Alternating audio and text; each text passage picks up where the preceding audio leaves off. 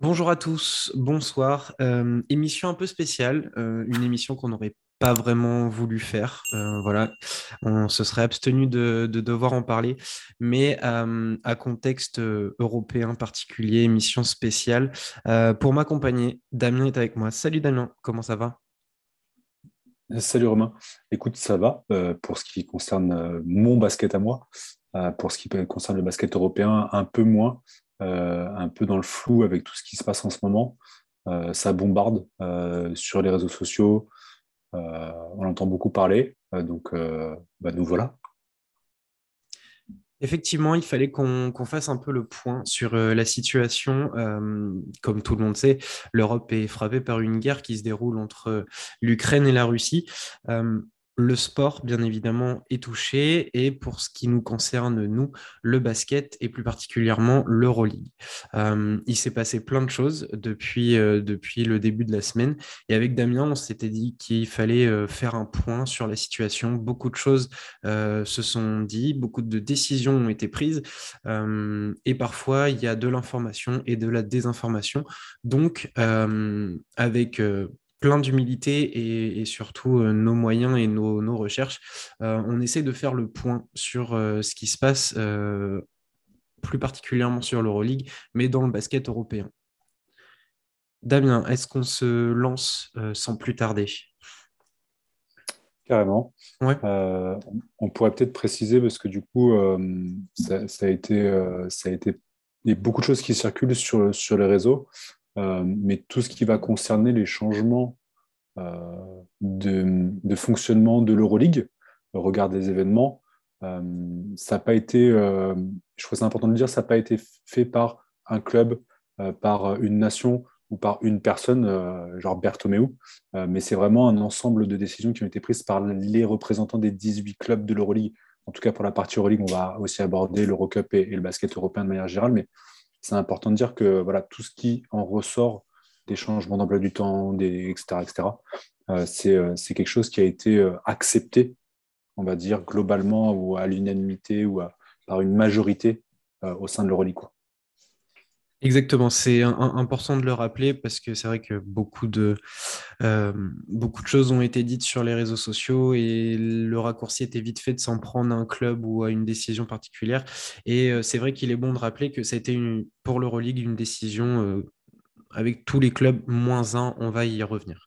Euh, pour attaquer, euh, on va s'extraire un petit peu du monde du sport, mais pour replacer le contexte, euh, lundi, en tout début de semaine, Vladimir Poutine a reconnu l'indépendance des républiques de Donetsk et de Luhansk, ce qui n'a pas plu à l'Ukraine. Et dès jeudi, les opérations militaires sur les terres ukrainiennes ont commencé. Les deux pays sont en guerre actuellement. Euh, avec beaucoup de, décisions de la part de l'Europe, des États-Unis et de tous les pays euh, autour avec l'OTAN euh, pour essayer de trouver des solutions qui aient le moins de dégâts possibles en Ukraine malgré les bombardements du moment. Voilà pour ce qui est du contexte. On a deux pays en guerre et le sport, plus particulièrement le basket, est touché comme on le dit. L'Euroleague a pris des décisions euh, dès, le, dès, le, jeudi. Euh, il y a eu la suspension euh, des matchs des trois clubs russes pour la journée 27. on a vu le Barça qui a annulé son déplacement en Russie. Alex Sabrines en avait parlé sur les, réseaux sociaux. un autre joueur, Augusto Lima, qui, qui doit être connu de, certains d'entre vous, a eu une petite discussion avec lui. on sentait bien qu'il y avait un malaise sur le fait que au moment où il avait tweeté, euh, il fallait encore y aller, euh, en disant que l'Euroleague ne se rendait pas compte. Finalement, le Barça a annulé son déplacement. Donc ça, ça a été les, premières décisions. Euh, le Zelgiris Kaunas qui va nous intéresser, on y reviendra plus longuement après parce qu'il y a plein de choses à dire par rapport à ce club.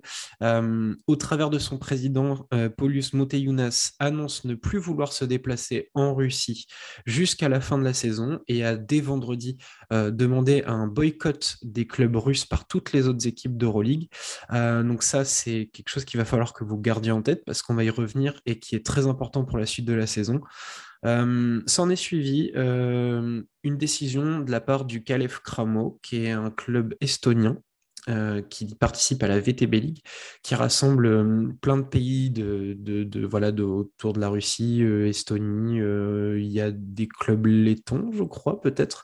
il y a le Zielonagora et du coup, le Calef Kramo a décidé de se retirer de la VTB League voilà, en signe de protestation. Euh, dans la journée de vendredi, on a aussi vu l'Ukraine euh, qui affrontait l'Espagne euh, en qualification pour la prochaine Coupe du Monde de basket. Euh, ils sont déplacés du côté de Cordoba, je crois, et ont reçu, que ce soit à leur descente du bus ou à la fin du match, une ovation de la part du public espagnol. Ça a été un très fort moment pour eux, une vraie standing ovation à la fin du match avec, on a vu Garbarossa qui était là aussi et qui, qui était un des premiers à, à rendre hommage à ses joueurs. Donc beaucoup de bienveillance de la part du, public espagnol.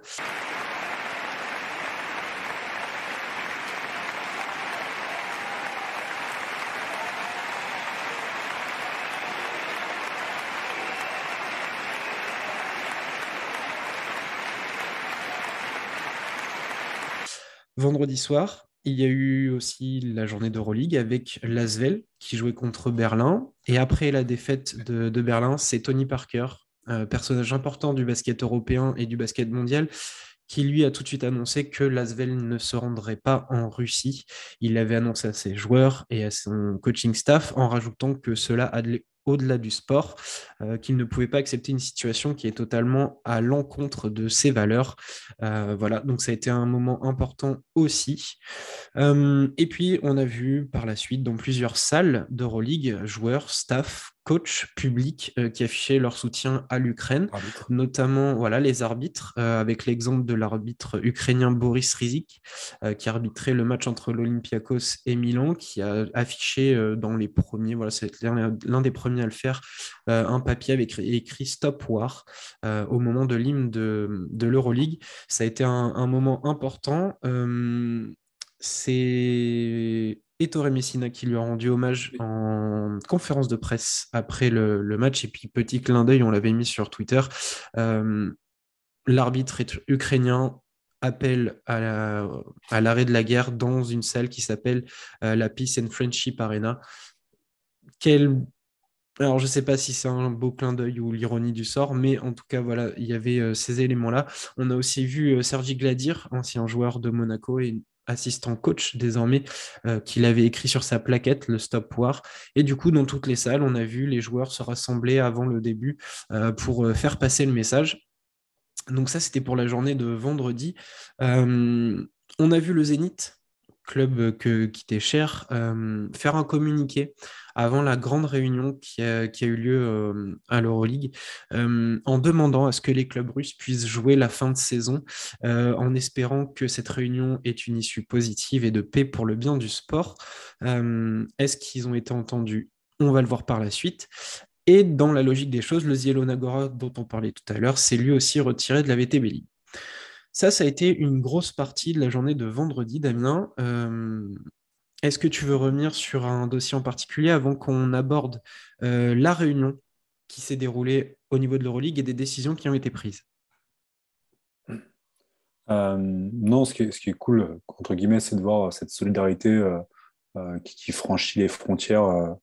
toutes les, sympathies, il y a beaucoup de, commentaires de fin de match d'Euroleague où euh, les joueurs disent bon, c'est bon, les stats, ça va un moment, euh, on a autre chose à penser aujourd'hui. Euh, Ataman y est passé. Il y avait qui d'autre Makisic. dessus, ne savait pas trop quoi répondre quand on lui demandait son avis sur la fin, sur l'issue du, match. pareil, tous tournés vers ce, vers ce conflit. et puis, donc ça, c'est le côté un peu positif, si je puis dire. Après, quand on va un peu plus en détail, là, quand on a recherché, moi en tout cas là sur les sur les certaines déclarations, le coach, l'assistant coach Gladier là, de, Monaco, c'est des, des, situations de stress, de peur incroyable en fait pour ces gens-là qui vivent, vivent en dehors de leur pays d'origine et qui essayent tant bien que mal de communiquer avec, avec leur famille euh, rester, rester sur place. Et ça fait flipper quand même parce que parce qu'on n'imagine pas ça. Pour nous, voilà, Phil Devotion, euh, l'Euroleague, la belle petite musique, les beaux joueurs, les beaux matchs. Euh, mais derrière, il y a, tout ça là prend, qu'on prend en pleine tronche. Il y a un exemple qui, m'a frappé. Alors, on enregistre, euh, donc euh, on est, on est dimanche. Euh, il y avait le match entre Bourges et Villeneuve d'Ascq cet après-midi en Ligue féminine. Et à la mi-temps, le président de Villeneuve d'Ascq a été interrogé par les journalistes de, France 3 sur la situation d'une de, leurs joueuses et de plusieurs anciennes joueuses qui étaient russes ou ukrainiennes. Et il y en a une notamment qu'ils ont essayé de, joindre il y a encore quelques jours avant le début de, la, de guerre, à proprement dit. Euh, donc, ils avaient des nouvelles. Elle était rentrée euh, dans sa famille pour justement prendre soin de sa famille. Euh, depuis le début de la guerre, ils n'ont plus de nouvelles. Voilà, ils n'arrivent plus à la joindre, ils n'ont plus de nouvelles. Donc, ça souligne ce que tu disais, Damien. Voilà, ces situations de, personnes qui, eux, sont originaires de ces pays-là. et voilà, on oublie tout l'aspect sportif à ce moment-là. Et là, on parle d'humain. Voilà, et, et, donc une, une joueuse comme ça euh, qui, a été obligée de rentrer en urgence et qui, du, du, coup, ne donne plus de nouvelles ou ne peut pas en donner, en tout cas euh, à l'heure actuelle. Euh, ça fait froid dans le dos.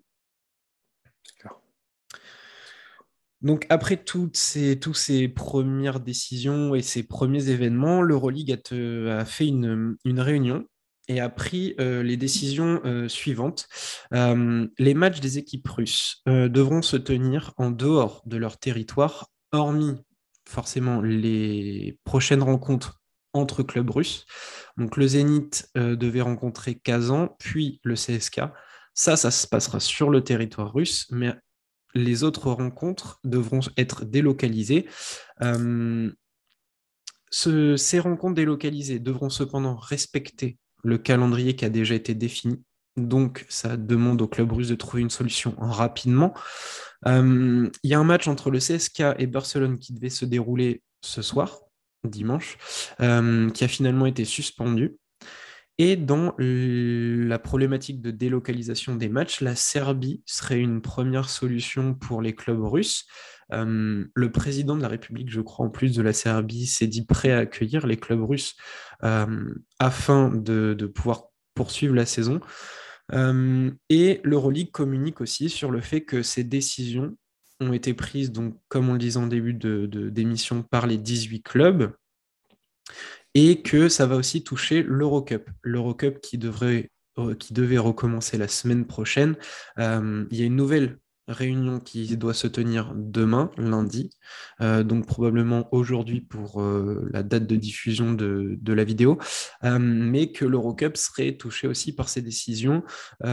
alors, en termes de, clubs concernés par ces potentielles décisions en Eurocup, il y a forcément le locomotive cubain qui, lui, voilà, joue une, le haut de tableau de, la compétition. Euh, et après, je suis en train de vérifier pour pas donner de fausses informations. Non, c'est le seul club russe. Euh, oui, c'est le seul club russe en Eurocup. Donc voilà, au moins pour euh, le locomotive cubain, ça peut aussi leur donner une fin de saison délocalisée.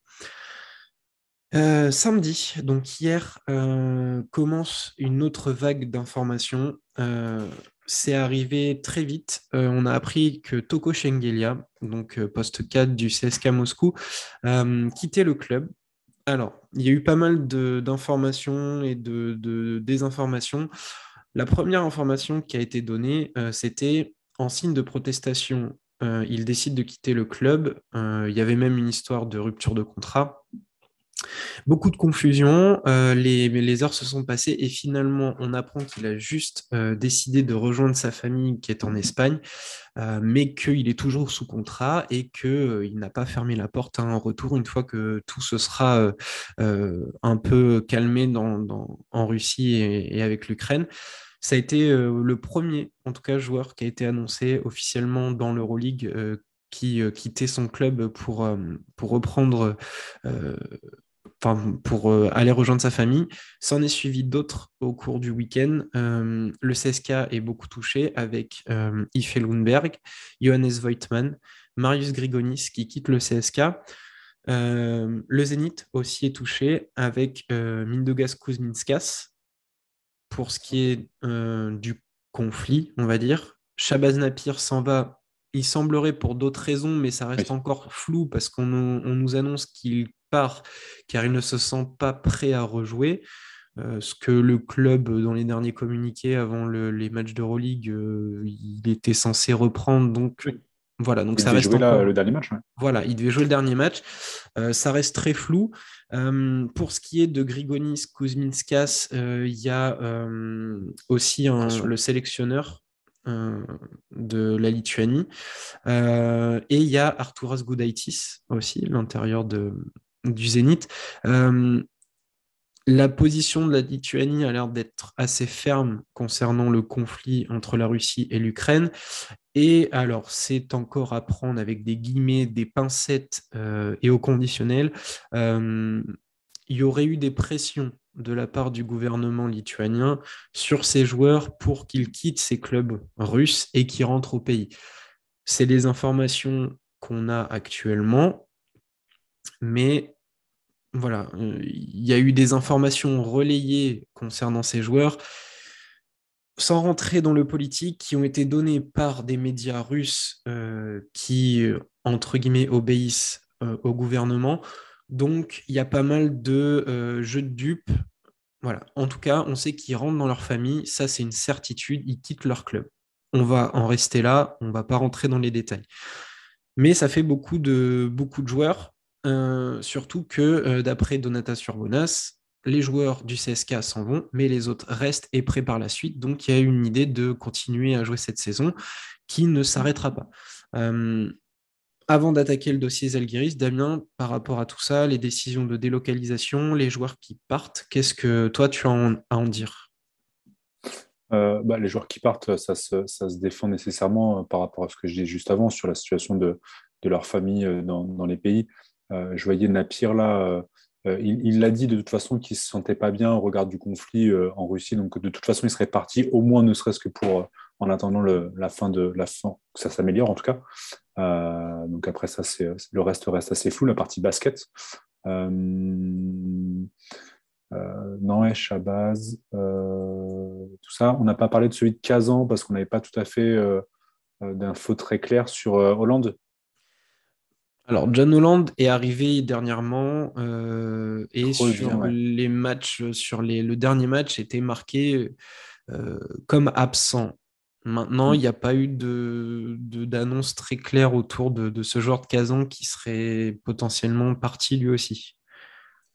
Et pour ce qui est de la dépression euh, au niveau du gouvernement lituanien, je sais que Urbanas en parlait là, le plus gros sponsor de l'Euroleague en provenance de la Lituanie, là, 15 minutes, 15 minutes, je sais pas comment ouais, C'est un média, ouais, je crois que c'est un média. c'est un média à couper court. Ça y est, ils, ont, euh, ils, ont, ils sont partis complètement euh, de, leur coopération avec l'Euroleague euh, pour protester là-dessus. Et, le gouvernement envoie du lourd quand même. Ils veulent sortir tous, les, tous les arbitres lituaniens. Ils veulent, enfin, ils veulent vraiment pousser le, le, le, retrait complet de la Lituanie par rapport à toutes les compétitions européennes du basket. Euh, donc ça, il y, a un gros, gros message côté lituanien euh, à, l'égard du conflit en, Ukraine. Ça fait, ça fait une, bonne transition. Euh, en Club, on l'a annoncé tout à l'heure, euh, qui a cette volonté de couper court avec ses relations avec les clubs russes, etc. C'est le Zalgiris Kaunas, ça va aller dans ta logique. Donc, le Zalgiris Kaunas avait annoncé euh, vouloir boycotter euh, les clubs russes jusqu'à la fin de saison, avait demandé du, soutien de la part des autres clubs. Lors de la fameuse réunion de l'Euroleague, euh, le président du Zalgiris, a euh, annoncé qu'il n'avait reçu aucun soutien des autres clubs. donc, il se retrouve seul et on apprend que le, Zalgiris pourrait donc avoir des, sanctions, différentes sanctions, dont une possible disqualification de l'Euroleague. L'article 31.1 de l'Euroleague annonce que si une équipe ne se présente pas à un match de manière injustifiée ou refuse de participer à un match de manière injustifiée, cette équipe se verra attribuer une perte automatique du match, donc le fameux 20 euros que tout le monde connaît plus ou moins lors d'un forfait. Euh, ce forfait euh, peut s'accompagner d'une amende entre 100 000 et 200 000 euros. Voilà, il y a aussi des sanctions économiques. Et il est aussi dit qu'en cas de récidive, donc là, ça pourrait rentrer pleinement dans ce cadre avec euh, les trois clubs russes, en cas de récidive, il peut y avoir une disqualification du club pour maximum trois saisons consécutives de l'Euroleague. Le Zalgiris euh, s'expose à ces sanctions, mais le président reste ferme sur ses, positions et surtout prêt à assumer ses conséquences qui, sont quand même lourdes euh, à l'échelle sportive, hein, bien sûr. Euh, et il a déclaré Nos valeurs ne changent pas. Nous ne voulons pas jouer avec des clubs d'un pays qui utilisent l'agression militaire, et c'est une position que nous avons suggérée à l'Euroleague et à ses clubs. Cependant, la Ligue et ses clubs préfèrent une fin de saison en douceur. On voit bien qu'il y a un désaccord avec un club et, comme tu le disais tout à l'heure, un pays qui a l'air d'être assez ferme quant à leur position sur ce conflit, et une organisation avec donc 17 clubs 17 autres clubs, j'ai même envie de dire, qui, elles, souhaitent quand même continuer dans l'esprit sportif, si on peut utiliser ce terme. Euh, du coup, quid de, du Zalgiris? Est-ce que tu penses qu'ils vont réussir à trouver une entente, s'il peut y avoir entente, ou est-ce que tu les vois carrément risquer la disqualification? Franchement, quand tu regardes la présentation euh, par euh, euh Ziroskas, le, speaker de la, de la là, il est, il est, il est cash. C'est-à-dire que du sang a été versé, gros, gros cœur pour, pour les Ukrainiens là-bas, couleur de l'Ukraine dans le stade. Il y va plein poumon. je ne suis pas sûr qu'il l'ait laissé faire, parce que c'est il est, il est vraiment fort dans ses propos. il l'ait laissé faire dans ce cas-là, euh, si ce n'était pas suivi derrière. Donc je pense qu'ils sont sérieux dans ce qu'ils vont faire. Euh, pour la blague, ils ont de toute façon rien à gagner euh, cette année, même s'ils ont mis une bonne rousse au Real. Ouais, je, je pense pas. je pense pas. Ils ont que deux matchs. Leur. Ils ont déjà joué. Non, il reste CSK et Zenit. Ils ont déjà joué Kazan. sur les matchs retour, donc il reste que deux matchs, et c'est a priori deux matchs à domicile, si je ne m'abuse. Non, euh, non, ils jouent au Zénith. Ah non, c'est vrai, au CSK et, euh, à Moscou et à, Saint-Pétersbourg. Est-ce que l'Euroleague leur mettrait l'amende et les points, etc., etc., mais les disqualifierait Je ne sais pas. Je pense que dans le, dans le pire des cas, ça va, ça passerait, je pense. En tout cas, en tout cas, il, est, pour moi, ils lâcheront pas le truc. Ouais, les Algiris, ils vont, ils vont pas lâcher. On les sent vraiment déterminés. Et et comme on disait, sans prendre parti, euh, s'ils respectent leurs valeurs et leurs décisions, enfin, c'est respectable en tout cas. Euh, voilà, c'est. Euh, mais on, il existe un scénario où potentiellement on peut avoir une Euroleague sans le Zalgiris, qui est, qui est licence A et qui est là depuis des années, un club historique. c'est voilà, pour des passionnés comme, comme on est et, poursuivre cette compétition euh, euh, de manière assidue, ça fait un peu bizarre voilà, de, de voir que euh, tout peut basculer d'un moment à un autre comme ça, où, ça va tout se transformer. On va attendre de voir. De toute façon, on ne peut pas faire autrement. On va, on va attendre la, la réunion de demain. Euh, lundi euh, pour, euh, pour en savoir un peu plus.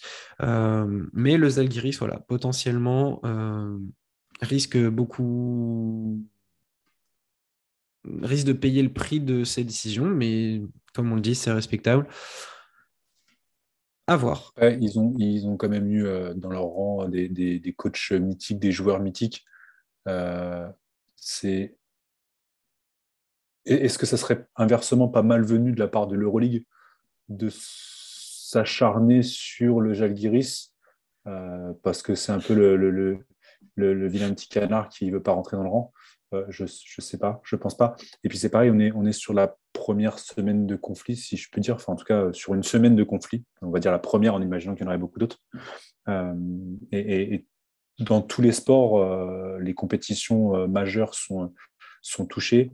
Il y en a qui en profitent. petit coucou au footeux du Paris Saint-Germain. Euh, et ça va se mettre en place. Les avis s'affirment, euh, il va y avoir de nouvelles réunions. Je pense que pour le, pour Jalgiris, il y aura d'autres supports de poids euh, au sein de l'Euroleague. Il faut, que tout le monde fasse sa petite sauce par rapport aux événements et, ils viendront à quelque chose de cohérent. Il n'y a, pas de, raison en fait. Et enfin, pour l'instant, la FIBA ne s'est pas prononcée quant à ces compétitions. Euh, elle en gère euh, des, pleins et des importantes. Il y a la BCL, il y a la FIBA Europe Cup, et puis il y a toutes les compétitions euh, internationales. Pour l'instant, ils ne se sont pas prononcés. Ils ont le temps de se réunir aussi et de, trouver une décision commune. cependant, il y a une demande et une volonté, notamment de la fédération ukrainienne, que la FIBA retire tous les clubs russes, euh, que ce soit donc club ou équipe nationale, de toutes les compétitions. Voilà, donc ça, c'était une demande qui a été faite euh, en appelant les autres, les autres pays à, à, les suivre dans cette décision euh, d'exclure les équipes. Donc pour l'instant, la FIBA ne s'est pas prononcée officiellement. Il y a cette volonté. C'est comme l'Euroleague, il va falloir attendre, être patient et voir les décisions qui vont être prises, car ça, ça demande euh, réflexion.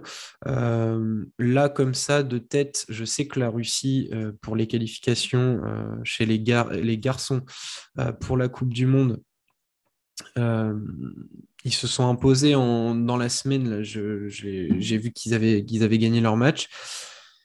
Est-ce que, est-ce euh, vont pouvoir finir les qualifications? Est-ce que s'ils en viennent à se qualifier, euh, est-ce qu'ils vont pouvoir participer à la Coupe du Monde?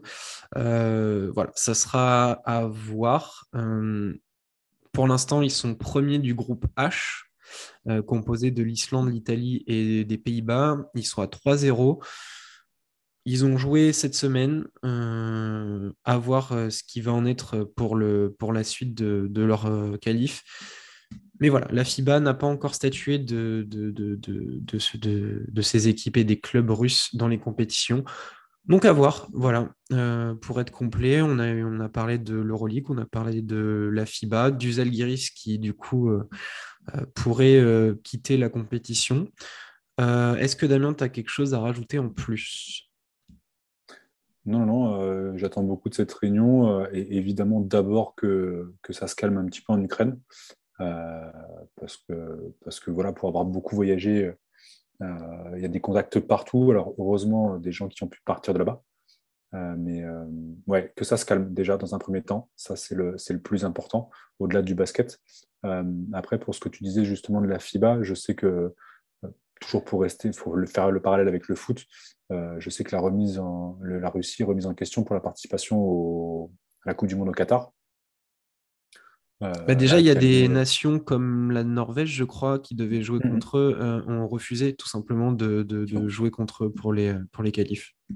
Donc, la Russie, de manière plus générale, paye, paye tout ça et, sans rentrer dans, le, du coup, dans tout ce qui concerne vraiment le conflit et, ce que les pays autour peuvent infliger comme, comment on va dire, peuvent venir embêter la Russie d'un point de vue économique. il va y avoir les questions des sponsors aussi, qui va rentrer aussi en compte là-dedans dans toute l'équation de la forme de l'Euroleague, parce que notamment Gazprom ou mmh. autre on disait le, sponsor lituanien qui part, euh, mais Gazprom qui est euh, le plus gros sponsor. Là, la, géopolitique euh, va forcément mettre son nez là-dedans aussi. et ça, va falloir le suivre aussi parce que ça remettra en cause pas simplement une équipe ou, quelques joueurs, mais là, vraiment l'Euroleague comme on la connaît. Quoi. Mm. Sachant que Gazprom, donc, qui est un, gros sponsor euh, au-delà du basket, hein, il y a le foot aussi qui est concerné, c'est un sponsor d'une équipe allemande, le Schalke 04 en Allemagne. Euh, le club a décidé d'enlever complètement le sponsor de, toutes ses infrastructures et de son maillot. Voilà, donc déjà ça commence à l'échelle des clubs pour le foot, mais effectivement c'est un des très gros sponsors de, de l'Euroleague ça, voilà, ça remet pas mal de choses en question. Il euh, va falloir qu'on soit attentif à tous ces sujets. Euh, euh, l'heure, est malheureusement grave, hein, comme je le disais en, intro. C'est des émissions qu'on se passerait de, faire. nous, on fait ça par passion. On a juste envie de parler de basket, de vivre des, super soirées de, de jeux. Voilà. Mais malheureusement, il y a la réalité il y a la réalité qui, qui, est là et qui s'impose durement pour, euh, pour nous. Donc, on va attendre patiemment. Je pense que l'heure est, est à la bienveillance. Il y a des choses euh, prioritaires. Le sport, pour l'instant, on peut s'en passer concrètement. Euh, et je pense qu'il il y a assez de de négatifs qui se passent en ce moment pour que, euh, juste au nom du sport, euh, il y ait des micro-batailles de euh, qui va avoir raison sur tel truc. Est-ce qu'il faut absolument bannir les clubs russes Est-ce que voilà, ce sont eux les méchants du truc Attendons de voir, attendons l'évolution des choses. Souhaitons, comme l'a dit Damien, que ça s'apaise, ne serait-ce que pour les Ukrainiens et les, les Russes aussi, qui ait un apaisement de ce conflit. Le sport viendra après, on verra les décisions qui seront prises. Euh, mais je pense qu'il faut de l'apaisement et de la bienveillance. Euh, et c'est pour ça que je garde en tête ce qui s'est passé en Espagne quand l'Ukraine est arrivée, ou même sur d'autres terrains. Hier en Angleterre, euh, en foot, il y a deux joueurs, un de Manchester City et l'autre d'Everton. C'était deux Ukrainiens, ils se sont rejoints au milieu du terrain. Il y a eu une, une, superbe ovation parce qu'ils se sont complètement dévastés. Et voilà, comme on disait, il y a le sport, ce sont des professionnels, c'est quelque chose qu'on aime suivre, mais il y a des humains derrière et des familles, et c'est ça le plus important. C'est clair. On se dit euh, du coup euh, à dans une semaine pour refaire un petit point en espérant que les nouvelles euh, seront plus claires et bien meilleures. Voilà, on va se quitter là-dessus. On vous tiendra au courant. On a fait un thread sur, sur Twitter où on lâche les infos concernant toutes ces décisions. Euh, donc, on sera là sur les réseaux sociaux et on vous tiendra au courant. Euh, voilà, la semaine prochaine, on fera peut-être un point selon les avancées, selon les réunions, selon les décisions qui vont être prises.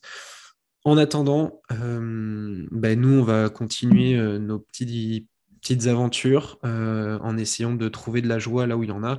Euh, on vous a proposé euh, plusieurs vidéos. Donc, il y a l'interview avec Darrell Poirier qui est toujours disponible. Allez la voir. C'est ce que nous a rapporté Damien et Romu de Madrid. ça a été un super moment pour eux.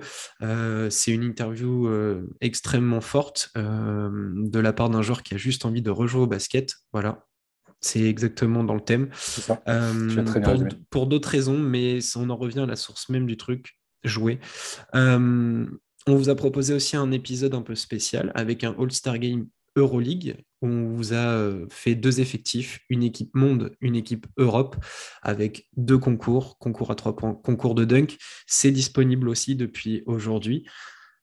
Il y a plein de choses qui se préparent. On va essayer de, voilà, de, faire euh, grandir le truc en espérant vous ramener un peu de joie et de bonne humeur comme on peut euh, à l'orée de tous ces conflits et de, ce qui se passe.